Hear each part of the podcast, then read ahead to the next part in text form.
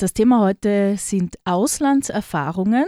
Diese Stunde ist Kooperationen gewidmet mit anderen Hochschulen bis nach Übersee, denn dort war mein erster Studiogast heute und das ist FH-Professor Dr. Simon Joa. Hallo Simon.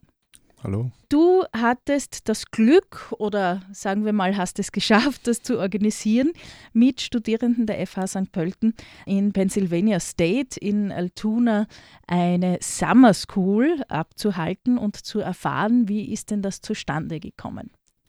Also wir waren vor fünf Jahren zusammen diese Hochschule besuchen und haben dort äh, mit dem Security-Studiengang sehr gute Kontakte geknüpft. Äh, der Professor äh, Changwu Ryu war uns dann auch besuchen für äh, drei Monate und in dieser Zeit haben wir dann auch eine Summer School geplant. Die hat jetzt dann äh, das zweite Mal schon stattgefunden, wird nächstes Jahr dann in Korea stattfinden und in zwei Jahren dann wieder bei uns. Security, hast du schon gesagt, IT-Security für alle, die nicht genau wissen, worum es da geht. Was lernen denn unsere Studierenden? Uh, unsere Studierenden lernen von dem Schutz der Informationssysteme, sowas wie gegen uh, Viren oder uh, böswillige Hackerattacken oder auch letzten Ransomware-Attacken, wo halt Computer verschlüsselt werden, bis hin zu, wie die Prozesse organisiert werden sollen in einem Unternehmen um bestmöglichen Schutz zu gewährleisten. Mhm. Wenn ich äh, Technikerinnen, Technikern aus diesem Bereich zuhöre, da ist irgendwie alles Englisch, sowieso in der Fachsprache. Das heißt, das ist ein, ein Vorteil, schätze ich. Das ist dann, ist die Umstellung dann nicht mehr so groß. Genau, also die Fachbegriffe sind eigentlich immer auf Englisch. Äh, ist auch schwer zum Übersetzen. Und nachdem immer die neuesten Begriffe aus Amerika kommen, übernehmen wir auch gerne die Terminologie. Vor diesem Aufenthalt gab es sicher mal den Moment, wo du den Studierenden gesagt hast, hey, wir hätten da was geplant, ihr könntet mit in die USA fliegen. Was waren da die Reaktionen? Äh, waren größtenteils sehr, sehr gute Reaktionen natürlich, äh, gerade auch weil Penn State eine von den Universitäten ist, die auch unter den Top 50 ist. Äh, das heißt, da haben natürlich viele entgegengeschaut und gesagt, äh, das ist interessant für mich, dort ja, auch Top, eine Woche. Top 50 darf ich nachfragen, äh, in den USA oder weltweit? Oder? Nein, in diesem Times äh, Higher Education Ranking, ah, okay. das mhm. weltweit gilt.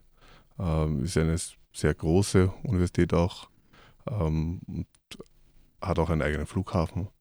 Das heißt, äh, das sind die Dimensionen ein bisschen anders. Also das Footballstadion von Penn State hat alleine 130.000 Plätze. Da sieht man ein bisschen die Dimensionen, da ist halt alles viel, viel größer. Mhm. Die FH St. Pölten hat zurzeit rund 3000 Studierende. Wie viel hat die Penn State University? Äh, ich glaube so um die 80.000. Okay. Ist eine ganz andere Relation. Wie waren jetzt die Erfahrungen dort? Allein diese, diese Größe muss ja schon, das muss ja schon immens sein, dieser Campus. Genau, also wir waren auf einem kleineren Campus, es gibt mehrere Campus, äh, das sind insgesamt 13. Wir waren auf einem Satellite Campus in Altuna, haben aber auch eine Exkursion gemacht zu dem großen äh, mit dem Flughafen und den Stadien und ähnlichen, der ist ganz in der Nähe. Ähm, das ist natürlich ein, eine, ein ganz anderes Klima. Also wenn man den Campus sich anschaut, der ist sehr, sehr weitläufig. Äh, wir haben alleine von den Studienunterkünften äh, bis hin zu unserer Hörsaal, glaube ich, zehn Minuten gebraucht. Wir haben eine eigene Garage auch für die Engineering Department, wo sie ihre Autos zusammenbauen und ähnliche Dinge. Das heißt, äh, der Campus ist natürlich riesig im Vergleich zu der FH, wo alles sehr, sehr kompakt eigentlich äh, vorhanden ist. Mhm. Äh, was habt ihr denn dort alles gemacht? Ähm, also wir haben in erster Linie natürlich äh, die Summer School abgehalten und auch äh, dort hat es immer eine Security-Themen gegeben am Vormittag. Und Ge dann, äh, gemeinsam, also mit den Professorinnen und Professoren von dort. Genau, also es hat immer, immer eine, eine Lektion eines Security-Professors gegeben, entweder aus Korea, äh, aus Amerika oder von uns. Äh, und dann am Nachmittag ging es ums wissenschaftliche Schreiben auf Englisch. Die Studierenden haben auch ihr erstes Paper dort selber verfassen können und dann im Anschluss auf einer Konferenz äh, präsentieren. Äh, nebenbei hatten wir natürlich ein, ein, ein dichtes Rahmenprogramm äh, mit, mit Ausflügen. Also wir haben zum Beispiel ähm, Falling Waters besucht. Das ist ein ganz bekannte Sache, tektonisches Bauwerk, das äh, mitten auf einem Wasserfall gebaut worden ist in der Nähe. Äh, wir haben natürlich den Campus besucht, also State College. Ähm, und auch sonst hat man den Studierenden Zeit gegeben, ähm, am Wochenende zum Beispiel Ausflüge zu machen in die umliegenden äh, Städte. So hauptsächlich Philadelphia, Baltimore, Washington. Ja, du hast ja vorhin, als wir darüber geplaudert haben im Vorgespräch, schon gesagt, viele Studierenden haben natürlich vorher oder hinten nach ein paar Tage angehängt. Ne? Wenn man schon in die USA fliegt, ist ja doch weit. Genau. Kann man da ein bisschen ja. Urlaub damit verbinden. Also auf jeden Fall. Wie schaut es mit den Kosten aus? Wer hat das übernommen? Also die Kosten für den Flug und äh, für die Konferenz hat die FH übernommen. Äh, für die Unterkunft, äh, die uns von Penn State sag ich mal, günstig zur Verfügung gestellt worden ist, weil es Studentenheime waren äh, und die Verpflegung, in deren Mensa stattgefunden hat, äh, haben die Studierenden übernommen. Mhm. Was ist jetzt dir aufgefallen von, vielleicht auch von der Lehre her, was unterschiedlich ist? Wir haben hier Korea, äh, wir haben hier FH St. Pölten, wir haben die Penn State in den USA. Mhm. Lernen die alle das Gleiche? Sind die alle gleich motiviert, interessiert, alle pünktlich? Das ist immer etwas, was ich höre von den Menschen, die in Spanien zum Beispiel in, auf der Universität waren und sich wundern, dass keiner pünktlich kommt. Äh, welche Unterschiede gibt es? Also die Koreaner sind sicher die pünktlichsten. Mhm. Also äh, da ist, sind sicher immer früher da, als, als der Termin wirklich stattfindet. Äh, beim Mitmachen würde ich sagen, waren alle, alle Gruppen motiviert.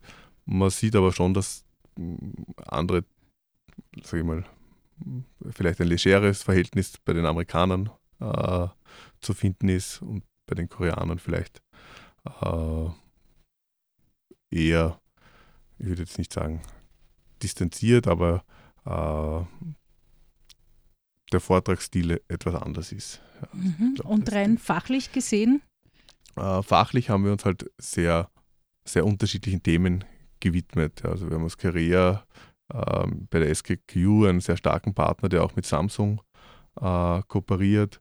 Äh, dort haben sie natürlich äh, Themen wie Usable Security eine große Rolle gespielt.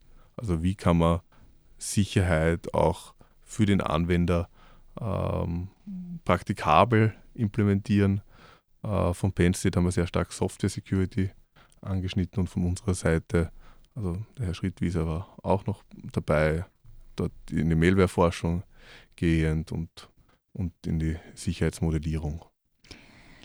Ich kann mich noch erinnern von Schulausflügen mit Lehrern, da waren die Lehrer immer auch verantwortlich, haben geschaut, dass sich da alle irgendwie gut benehmen. Äh, hast du sowas auch machen müssen oder sagt man, man ist ja mit, Erwachsenen, mit Erwachsenen unterwegs, die können am Abend fortgehen, was trinken, ganz egal? Genau, ja. Das, das, wir haben uns dann um die Studierenden äh, außerhalb der Events äh, nicht kümmern müssen. Also es war ja auch so, dass die Studierenden untereinander sich vernetzt haben. Also haben viele neue Freunde gefunden in Korea oder Amerika und besuchen sich jetzt auch gegenseitig, Ach, soweit ich das äh, verstanden habe. Äh, es hat Abende gegeben, die waren gemeinsam geplant. Also wir haben so ein eigenes Lagerfeuer mit Marshmallow-Grillen und ähnliches gemacht, damit man diese typischen amerikanischen Lokale äh, Spezialität. Genau. Lokalspezialität. Die haben eine eigene Hütte im Wald dort, also die haben auch einen eigenen Wald. Äh, und dort kann man diese Sachen eben ausprobieren. Und da haben sie uns natürlich in ihre Kultur auch eingeführt. Mhm. Was sind jetzt deiner Meinung nach die großen Vorteile einer solchen Kooperation, einer solchen Möglichkeit, ins Ausland zu gehen, ein bisschen über den Tellerrand hinaus zu blicken? Ich glaube, der größte Vorteil ist einmal, dass man die Spezialistinnen und Spezialisten aus den anderen Regionen kennenlernt. Ja, es ist ja nicht so leicht, dass man dort Fuß fasst und es gibt schon sehr interessante Einblicke, die wir jetzt vielleicht bei uns nicht hätten, nehmen, nebenan so ein Technologieriese wie Samsung wohnt oder Penn State, die halt ein sehr, sehr großes Informatik-Department haben, die auch fast alle Themen, sage ich mal, abdecken. Ähm, abseits von dem, was man lernen kann, ist natürlich auch einfach die Kultur oder die Menschen, die man dort kennenlernt, eine sehr, sehr wertvolle Erfahrung. Und bei, gerade bei der Konferenz, die anschließend war, haben ja auch viele sich dann vernetzt, sage ich einmal, mit äh, unterschiedlichen Security-Experten, die dort zugegen waren. Ich weiß, dass die Abgänger und Abgängerinnen eurer Studiengänge IT Security, Bachelor und Information Security Master sehr gefragt sind und einen sehr guten Ruf genießen. Wie ist das international? Kann man da auch bei solchen Reisen schauen, wie positionieren wir uns? Wie ist unsere Ausbildung im Vergleich? Wie kommen wir da an? Ja, also ich glaube, unsere Ausbildung kommt sehr gut an. Ja, es ist auch so, dass äh, auch schon die ersten koreanischen Studierenden während der Summer School gesagt haben, sie würden auch gerne äh, vielleicht uns besuchen. Im Gegenzug haben wir jetzt im Sommersemester den ersten, der nach Seoul gehen wird. Mhm. Äh, das heißt, ich glaube, da sieht man schon, dass es äh, dass halt jede Hochschule ihre Schwerpunkte hat und je nach Interesse äh, dort auch die Studierenden anlockt. Meine letzte Frage noch. Im späteren Berufsalltag der äh, jetzigen Studierenden gibt es da auch viel internationale Arbeit? Ich denke mal, Hacker agieren ja nicht in, in Landesgrenzen. Oder ist es je nachdem, wo man landet? Ne? Ob man irgendeine Institution in Österreich schützt oder sich allgemein um, um Zukunftsfragen kümmert? Na, ich würde sagen, auf jeden Fall wird es immer internationaler. Äh, auch vor allem, weil die Unternehmen auch immer international agieren und Spezialisten äh, meistens geteilt werden. Also wenn man einen Spezialisten für Forensik hat, dann wird man den nicht auf jeden Standort haben, sondern man wird ein Team bilden und das dann in mehreren Standorten äh, zum Beispiel äh, agieren lassen. Das heißt, IT-Security ist natürlich ein sehr internationales äh, Gebiet, würde ich sagen. Und ich höre auch raus eine, eine direkte Empfehlung an alle Studierenden, äh, auch ins Ausland zu gehen, kann man das so sagen? Auf jeden Fall. Also bis jetzt waren alle Studierenden, die irgendwo im Ausland waren, sehr zufrieden, äh, haben das sehr zu schätzen gewusst. Das heißt, ich kann es nur wärmstens empfehlen. Ich war selber auch zwei, drei Monate in Australien nach meinem Studium auf einer Uni äh, und würde die Zeit äh, immer wieder dort verbringen. Okay, äh, herzlichen Dank für deine Infos, Simon Joa. Danke, dass du da warst. Danke fürs Interview. Mein nächster Gast zum heutigen Thema Internationales und Kooperationen mit internationalen Hochschulen kommt aus dem Studiengang Physiotherapie. Sie ist dort auch internationale Koordinatorin und ich begrüße ganz herzlich FH-Professorin Barbara Wondrasch. Herzlich willkommen. Barbara, du hast erst kürzlich jetzt, oder es ist gerade so intensiv am Laufen, eine Kooperation mit einer Hochschule in Budapest eingefädelt. Erzähl einmal, wie weit ist denn das? Ja, über den Kontakt von Katalin Sondi haben wir Kontakt ähm, aufgenommen zu der Universität in Budapest. Das ist eine Universität für, es nennt sich University of Physical Education, also es gibt bei uns nichts Vergleichbares, vielleicht am ersten noch die Sportuniversität. Und wir haben aber gerade im Forschungsbereich sehr viele Überschneidungsgebiete. Das ist die Biomechanik, das ist die Prävention und die Arthroseforschung. Und über diese Schienen planen wir jetzt eine Kooperation. Wir sind mittlerweile Partneruniversitäten entsprechend dieses Erasmus-Programmes. Das heißt, der Vertrag ist unterschrieben, das ist auch fix. Und die zukünftigen Kooperationen werden sich einerseits beziehen auf sogenannten Staff Mobility, das heißt, dass Dozenten, Dozentinnen von uns nach Ungarn, nach Budapest gehen, unterrichten und Dozenten, Dozentinnen von Budapest zu uns kommen. Und der nächste Schritt wird ein gemeinsames Projekt sein. Und für dieses Projekt sind wir im Frühjahr gemeinsam mit Studierenden eingeladen, wo sie sogenannte Wissenschaftstage haben, wo wir unsere Projekte präsentieren können und dann Feedback bekommen.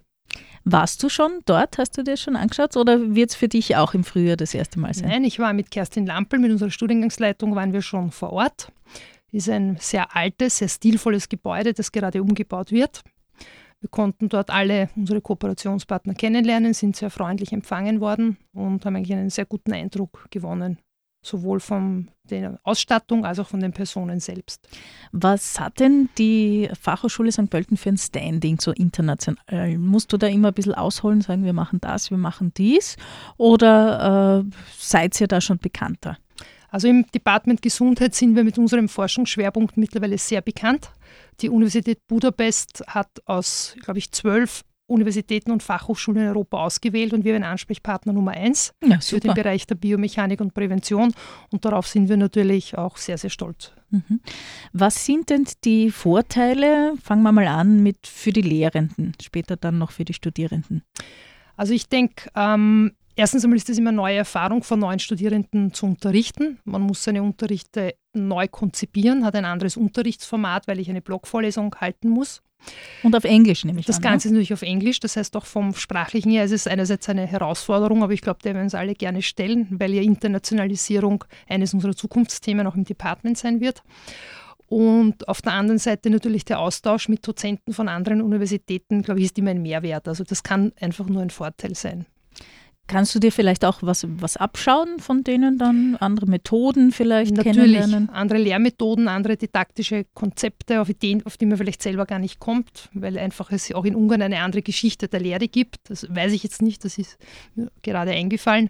Also denke ich auf jeden Fall, dass wir sehr viel profitieren können. Fachlich gesehen sind die Inhalte dieselben. Ich nehme an, bei der Physiotherapie, es wird einen internationalen Wissensstand geben und jeder unterrichtet danach oder gibt es da schon unterschiedliche Auffassungen? Hm, Also es gibt natürlich die Basis wie Anatomie und Physiologie, die ist überall gleich. Ähm, man muss dazu sagen, wir haben es ja dort nicht mit Physiotherapeuten zu tun, sondern mit Bewegungswissenschaftler. Das heißt, die Fächer, die wir dort unterrichten werden, sind jetzt nicht so sehr medizinisch orientiert oder Mhm. grundlagenorientiert, wie eher eben die angewandte Biomechanik, Forschungsmethoden, Themen der Prävention, Themen der Sportmedizin. Mhm. Und ich glaube, das sind die Fächer, wo wir uns treffen werden. Mhm. Da nehme ich mal an, tut sich ja auch viel ne? in der Prävention zum Beispiel. Da kommt ja, äh, Anatomie ist ja seit Jahren gleich, aber da kann ich mir vorstellen, dass sich schon äh, viel Neues auch entwickelt. Also die Prävention im Sportbereich ist das Thema im Moment. Ja. Also es gibt ganz viele Studien, die zeigen, dass ich zum Beispiel Kreuzbandverletzungen, jetzt kommt die Skisaison, Ja. ähm, sehr gut durch ein spezifisches Training verhindern kann. Wir selber haben ja hier an der FH eine große Studie laufen mit übergewichtigen Kindern, wo wir durch ein spezielles Trainingsprogramm ähm, Arthrose verhindern wollen. Also das Thema der Prävention ist ein ganz großes und da glaube ich, mischen wir international auch vorne mit. Mhm, genau, das muss man vielleicht für Laien immer wieder dazu sagen. An der Fachhochschule wird nicht nur gelehrt, sondern auch geforscht. Wissenschaftliche Erkenntnisse werden da natürlich auch hervorgebracht Ja, und wissenschaftliche Projekte geleitet. Glaube ich, die, diese schöne Kombination der Tätigkeit, Kombination von Lehre und Forschung. Was werden die Studierenden davon haben, von dieser Kooperation? Was sind da so die, die Vorteile? Ähm, also ich denke auch für Studierende ist immer der Weg ins Ausland eine ganz große persönliche Erfahrung. Der Austausch mit Studenten von anderen Universitäten bringt Studierenden ganz viel. Dieses Feedback haben wir schon bekommen. Sie bekommen neue Dozenten zu Gesicht, sie werden neue Lehrinhalte bekommen, neue Methoden vielleicht auch vorgestellt bekommen in Bezug auf Forschung. Und ich denke, so ein internationaler Austausch ist auf allen Ebenen eine Bereicherung. Und auch wenn es ein Arbeits- oder Studienaufenthalt ist, natürlich gibt es auch äh, Spaß drumherum. Habt ihr schon ein bisschen geplaudert, was ihr austauscht? Wird es so richtig klassisch mit die Ungarn, wenn sie herkommen, werden Wiener Schnitzel essen und drüben gibt es ein Gulasch? Oder welche Ideen hat man da, um, um die Reise dann auch kulturell ein bisschen zu, zu, zu gestalten, ein Rahmenprogramm Es ist zu machen? lustig, dass du das ansprichst. Wie wir dort waren, waren wir nicht ähm, ungarisch essen, sondern mexikanisch essen. Ja, Ähm, also es ist natürlich auch kultureller Austausch geplant. Es gibt hier von unserem International Office ähm, gibt es Rahmenprogramme, die sowohl in St. Pölten als auch in Wien stattfinden, aber allerdings auch in, in, in Salzburg. Also ich glaube, der kulturelle Austausch ist auch aufgrund unserer geschichtlichen Nähe zu Ungarn auf jeden Fall gewährleistet. Ähm, auch in Ungarn ist mit uns geplant eine Schiffstour, was ich gehört habe, eben über Mhm. die Donau. Dann gibt es ja den Teil Buda und Pest, Mhm. wo man uns durch Ungarn führen wird. Also was ich gehört habe, sind ja schon Aktivitäten geplant, aber ins Detail sind wir noch nicht gegangen. Was wäre für dich ein Wunschziel? Gibt es auch im Bereich der Physiotherapie so eine internationale Hochschule, die sehr bekannt ist, wo du gerne hin möchtest oder einen Austausch dir wünschen würdest? Also meine absolute Präferenz ist der skandinavische Bereich. Ja. Das ist Norwegen, die Universität, wo ich mein Doktorat gemacht habe, oder in, in Schweden das Karolinska Institut. Ich glaube, das ist im Bereich der Physiotherapie, sind das wirklich die führenden Universitäten. Wir sind schon in Anbahnungsgesprächen. Das große Problem sind die unterschiedlichen Curricula, wodurch die Kooperation in diese Länder deutlich schwieriger ist. Sie haben eine vierjährige Ausbildung für Physiotherapeutinnen und keine dreijährige. Und dadurch sind die Anknüpfpunkte ein bisschen schwieriger, aber Mhm. langfristig muss meiner Meinung nach das das definitive Ziel sein, wenn wir sagen, wir wollen uns internationalisieren im Department Gesundheit und im Studiengang Physiotherapie.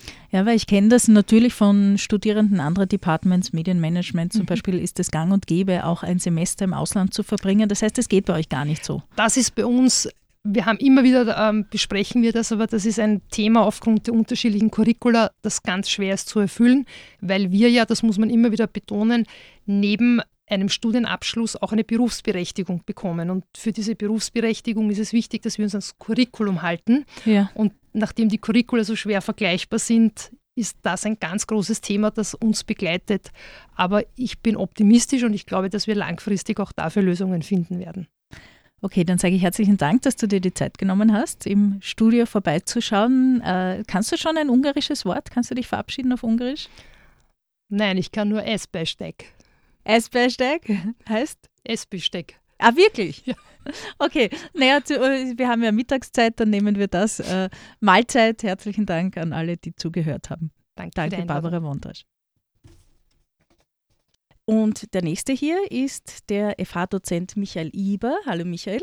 Hallo. Du bist tätig am Department Medien und digitale Technologien. Was ist da so dein Spezialgebiet? Mein Spezialgebiet ist alles, was mit Ton und Computer zu tun hat. Also die Klangverarbeitung, Aufnahme, Produktion, auch Journalismus. Also ein weites Feld. Mhm. Du hast damit begonnen, für das Department zahlreiche Kooperationen, vor allem mit deutschen Hochschulen, einzufädeln. Wo stehen wir da jetzt? Was gibt es schon? Also da man ja wohl unzweifelhaft wahrnimmt, dass ich nicht Österreicher bin und aus Deutschland komme, Könnte bot es sich ja. natürlich an, ähm, dass ich natürlich auch mich erstmal ähm, in meinem Heimat, Herkunftsland orientiere, nach dem, was gibt es da an bestehenden Verbindungen, Netzwerk zu verschiedenen Hochschulen. Einige, ich bin jetzt seit 2014 fest an der FH, bestanden schon ähm, initiiert durch meine Vorgänger. Auch natürlich andere Bereiche, nicht nur Audio, sondern natürlich alles, was mit Medien zu tun hat. Und da gibt es zum Beispiel eine Partnerschaft mit der Hochschule der Medien in Stuttgart. Da ist mein direkter Kollege jetzt der Oliver Kurt, ein Tonmeister. Der war vor zwei Wochen jetzt hier gewesen und hat einen Mixing-Workshop für die Studierenden gemacht. Also es sind dann sehr intensive Arbeiten. Die Gäste kommen für zwei, drei Tage zu uns und unterrichten dann eigentlich ja, acht bis 16 Stunden in diesen zwei Tagen. Und ähm, das ist eine ganz besondere Arbeitssituation, die sich da ergibt. Weitere Hochschulpartner sind zum Beispiel die Hochschule für Gestaltung in Karlsruhe. Die ist sehr künstlerisch orientiert, sehr gestalterisch orientiert. Berühmte Leute, die da lange ähm, Rektor waren, ist zum Beispiel der Peter Sloterdijk, also auch medienästhetisch sehr stark geprägt. Und insofern doch eine sehr große Bereicherung für uns hier auch an der FH, weil wir natürlich sehr technisch ähm, orientiert sind und ähm, so die Hintergründe eigentlich der Gestaltung dann vielleicht nicht ganz so im Vordergrund stehen, oftmals, zumal auch die Zeit dazu nicht reicht. Eine weitere ganz neue Hochschulpartnerschaft ist jetzt mit der Hochschulen der angewandten Wissenschaften HAW Hamburg. Auch da gibt es einen vergleichbaren Studiengang jetzt zu unserem neuen Master, den wir ab dem nächsten Jahr haben werden, der sich mit Bewegtbild im weiteren Sinne auseinandersetzt. Da geht es um Filmproduktion, natürlich auch Radioproduktion, letztendlich dann doch wieder alles, was mit Audioproduktion auch zu tun hat, was mich dann natürlich speziell interessiert. Und da gibt es den sehr netten und sehr kompetenten Kollegen Thomas Görner, ähm, der jetzt auch gerade ein neues Buch äh, geschrieben hat, Sounddesign, wo er wirklich mal systematisch auch die ganzen Hintergründe so der Filmtongestaltung ähm, aufschlüsselt und kategorisiert. So ein Buch gab es bis jetzt noch nicht und ich bin sehr froh, dass so jemand dann im Sommer einfach mal vier Tage zu uns kommt und wir davon profitieren können, so aus erster Quelle ähm, diese Sachen mit ihm da zu besprechen und was Neues zu erfahren. Äh, das heißt, das ist ein Punkt, den du nennen kannst, welche Vorteile so eine Kooperation bringt, dass man Know-how in die Fachhochschule hat, was man vielleicht unter den Lehrern so spezialisiert nicht im Haus hat. Was sind weitere Vorteile? Für Fremdsprachenkenntnisse, das fällt jetzt irgendwie weg in diesem Fall. Ja, das ist eine Frage des Standpunktes, wo die Fremdsprache anfängt. Ähm, ja, es ist natürlich wenn man sich das so überlegt, als Lehrender auch so eine Sache, ähm, dass man ja eigentlich wahnsinnig breit aufgestellt sein muss an so einer Fachschule, Fachhochschule. Sehr viele Spezialgebiete eigentlich, man kann sie fast immer Spezialgebiete nennen, aber sich erarbeiten muss. Und man hat dann so ein Portfolio von Sachen, die man natürlich besonders gut kann. Und ähm, die nur einmal im Jahr hier anzubringen, ist natürlich auch eine schöne Sache, aber mm, effizient gedacht ist es natürlich viel angenehmer und auch interessanter zu sagen, aha, ich bringe das jetzt an vier, fünf verschiedenen Hochschulen an und ich versuche ganz bewusst dieses Erasmus Teaching Exchange Programm, was es dafür gibt, Lehrendenaustausch, dafür zu benutzen, dass es geht ja meinen Kollegen nicht anders an den anderen Hochschulen, wir genau das leben können. Das heißt, dass wir unsere Spezialbereiche jeweils an den anderen Hochschulen einbringen und dadurch eine, eine, unglaubliche Vielseitigkeit den Studierenden auch bieten können und eine große Kompetenz. Was hat denn die Fachhochschule St. Pölten international gesehen für einen, ich sage jetzt mal, äh, Ruf oder Stand in der Branche? Musst du da immer von vorne anfangen, also wir machen das und das und das? Oder kennt man das schon ein bisschen? Gerade vielleicht auch durch, durch Symposien, durch Forum Medientechnik oder was ihr unter dem Jahr auch für Veranstaltungen macht? Ja, es spricht spricht sich rum. Ähm, der Hannes Raffers-Eder hat jetzt im Audiobereich sicher auch da sehr viel dazu getan. Also er ist ja extrem gut vernetzt, ähm, was ich hier vorgefunden habe, auch als sein quasi Nachfolger jetzt im Audiobereich. Ähm, insofern wurde da schon sehr viel Vorarbeit geleistet und wir haben auch ein gewisses Standing. Ähm, dass es die anderen wirklich interessiert, sehe ich einfach daran, dass wir tatsächlich Hochschulen aus Großstädten mit großem Renommee als Partner gewinnen können. Und ähm, die Kollegen, wenn sie dann hierher kommen, doch auch immer wieder begeistert sind von dem, was hier ist. Ja, also mhm. das ist natürlich immer so, man geht woanders hin und denkt, toll, das will ich auch haben. Das ist ja, man sieht natürlich als jetzt Ansässiger gar nicht so stark, ähm, was man da eigentlich hat. Und ähm, mhm. das hilft aber auch dann zu sehen, aha, die anderen bewundern uns dafür, was wir haben. Wenn ja, ich denke, für Laien er, er erklärt zum Beispiel, ja. äh, kann ich sagen, ich habe schon mal gehört, das Fernsehvideostudio, was wir hier in der Fachhochschule St. Pölten haben, äh, könnte man vergleichen mit ORF-Landesstudios in diversen Bundesländern. Also das ist wirklich State of the Art. Mhm. Während ich dann wieder denke, HFG Karlsruhe, die haben 48 tolle ähm, Genelec-Lautsprecher in einem Raum aufgehängt und wir haben nur 17 kleine. okay. ähm, das ja. man da auch noch mehr haben könnte. Ja. Mhm. Was mich noch interessieren würde, äh, was wäre so eine Wunschkooperation? Gibt es weltweit gesehen irgendeine Universität, die in deinem Bereich ganz was Hervorragendes, Hervorragendes hat, einen tollen Ruf hat, wo du gern mal hin möchtest? ich meine, es gibt natürlich immer die Geschichten, von denen man dann träumt, ähm, wie MIT und ähm, so Dinge. Die sind aber natürlich so ein bisschen dann doch außerhalb das, unserer das, Reichweite. Ja, das musst du jetzt für Laien näher erklären. MIT, ähm, Massachusetts Institute of Technology, das ist eine von diesen Ivy League Hochschulen in Amerika neben Harvard, Princeton okay. und so weiter. Ähm, die natürlich ein weltweites Standing haben, was die Entwicklung von Technologie angeht, ähm, was einmalig ist. Also sicher, sagen wir mal, die Top-Hochschule seit Jahrzehnten, mhm. die da auf dem Markt ist. Ähm, ganz so weit würde ich mich hier nicht aus dem Fenster legen, dass wir da tatsächlich auch ebenbürtige Partner wären. Wir haben unsere ganz speziellen Bereiche. Wir erleben auch ganz speziell unsere Stärke Interdisziplinarität aus. Also durch unsere Departmentstrukturen oder auch die Hochschulstruktur sind wir sehr stark interdisziplinär ausgerichtet und haben da unsere Alleinstellungsmerkmale.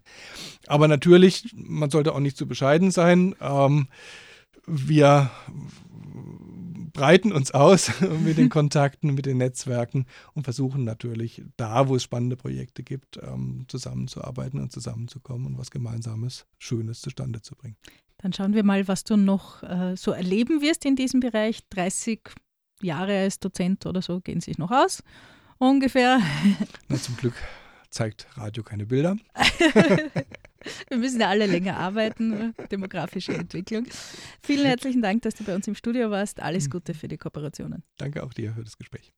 Und bei uns geht es heute in der Sendung Campus Talk um internationale Erfahrungen, die unsere Studierenden bzw. Lehrenden an der FH St. Pölten gesammelt haben. Immer wieder gut, ein bisschen über den Tellerrand zu blicken, was an anderen Hochschulen so passiert. Und äh, da habe ich jetzt aus dem Studiengang Diätologie an der FH St. Pölten den FH-Dozenten Johann Grassel bei mir. Hallo. Ja, hallo und Mahlzeit. Du warst an der Fachhochschule in Bern, beziehungsweise wirst es auch künftig sein. Das ist ja eine, eine langwährende, eine ganz große Kooperation. Genau, so ist es. Also das läuft schon mehrere Jahre. Das hat schon gestartet, bevor ich überhaupt an der Fachhochschule war. Und du wurdest, wir haben vorher kurz geplaudert, dann gefragt, äh, nachdem eine Kollegin Stunden reduziert hat, ob du das übernehmen wirst. Äh, ist ja eigentlich ganz reizvoll, ne? Genau, ist eine spannende Geschichte, speziell wenn man an die Sprache denkt in der Schweiz. Das heißt, verstehen dich deine Studierenden in der Schweiz? Ja, grundsätzlich ja. Also die haben mich besser verstanden als ich sie. Wobei ich habe relativ viel verstanden und dann haben die gemeint, ich kann Schweizerdeutsch und dann bin ich natürlich ausgestiegen irgendwann.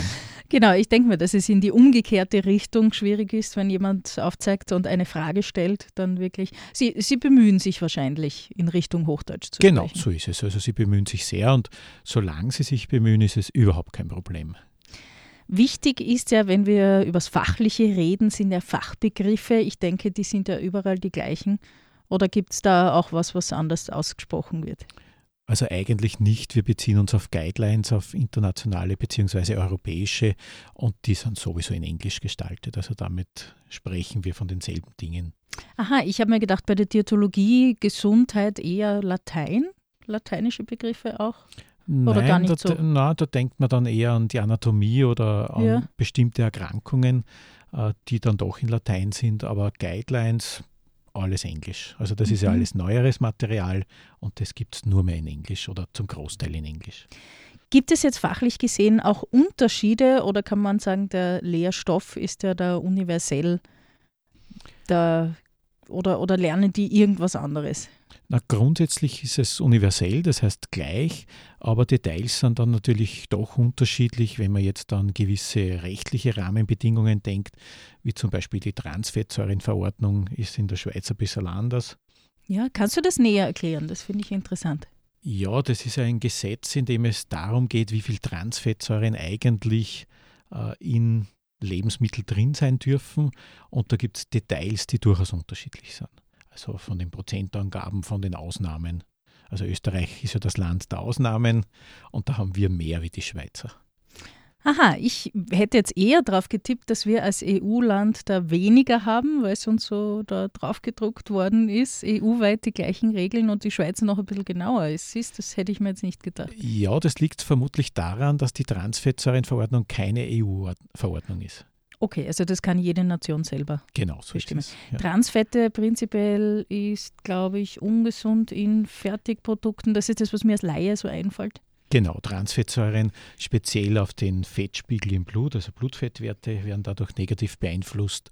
Äh, da haben wir das gute Cholesterin zum Beispiel, das HDL, das Hab dich lieb Cholesterin, das wird gesenkt und das Schlechte wird erhöht dadurch. Mhm. Und damit sind wir natürlich bei Herzinfarkt, Schlaganfall und all diese Dinge. Gehen wir mal ein bisschen weg vom Fachlichen. Was machst du denn da immer so, wenn du an der FH in Bern bist? Gibt es dann auch Abendprogramm oder suchst du dir das selber? Es gibt auch Abendprogramm, Rösti essen zum Beispiel. Okay. Also ganz, ganz was Tolles. Schokolade verkosten, ja, Schweizer Schokolade. ja. In den Touristenfallen natürlich, also nicht günstig, aber gut. Mhm. Ja, also, und Bern selbst ist eine mittelalterliche Stadt, also sehr interessant anzuschauen mhm. ein alter Stadtkern, äh, den es bei uns so nicht gibt.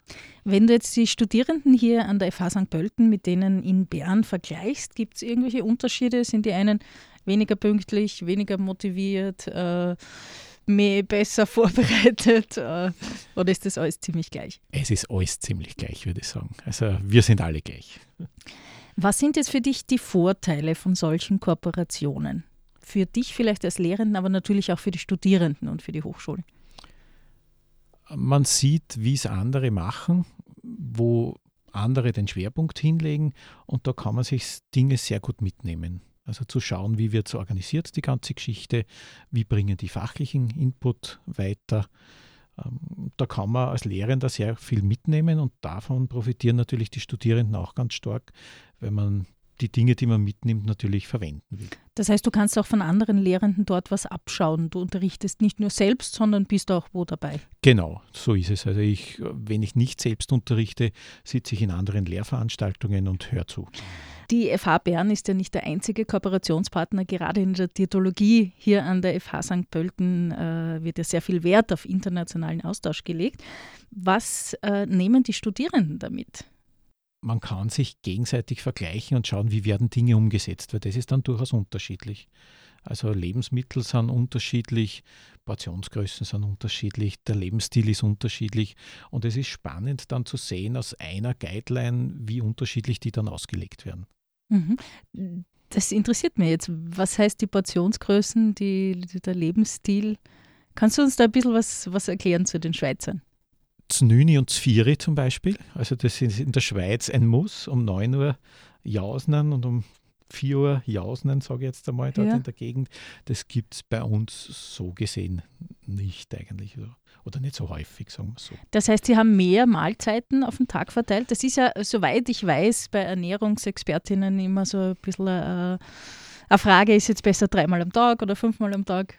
Genau, man muss halt in Wirklichkeit dann beim Patienten unterscheiden. Äh, günstig wäre es, öfter kleine Mahlzeiten zu essen. Es ist aber auch ungünstig, den ganzen Tag zu grasen wie eine Kuh. Also immer den Mund genau. voll zu haben. Ja. Und äh, kommt natürlich auch auf die Kultur dran. Ne? Unser genau. Eins ist vielleicht gewohnt, die drei fixen Mahlzeiten. Kann man einer 70-jährigen Pensionistin wahrscheinlich schlecht sagen, du musst das jetzt alles anders machen. Genau, so ist es. Und dann ist ja so bei uns, wenn ich sage, sie sollen was Jaus nennen, dann meint der gebürtige Österreicher, das ist eine Leberkässemme. Wenn ich mir die Inhaltsstoffe anschaue, ist das kein Jause mehr. Das ist ein Mittagessen oder Abendessen oder beides zusammen. Ja. Deine schweizerischen Worte haben mir sehr gut gefallen. Kannst du uns noch was näher bringen? Ruhig aus dem Ernährungsbereich. Ich war nämlich auch einmal in Bern privat und mir ist in Erinnerung geblieben auf der Speisekarte die Schocki-Milch. Schocki und Cocki. Also Schokolade und Coca-Cola oder die Rindfleischvögel zum Beispiel. Vögel? Rindfleischvögel, ja, ich habe mich auch gewundert, ja. wie Rindfleisch fliegt, aber das sind bei uns Rindsrouladen. Ah, okay. Mhm. Und solche Dinge machen es natürlich spannend, wenn ich mit Studierenden kommuniziere. Manches Mal ist es dann schon so, dass ich frage, über was reden wir jetzt eigentlich? okay. Ähm, ich sage herzlichen Dank, Johann, dass du da warst und wünsche dir alles Gute noch. Wie sagt man auf Schweizerisch dann Tschüss, ciao, Papa? Was sagen Sie? Ein gutes Tägli noch. Okay, dir auch. Danke.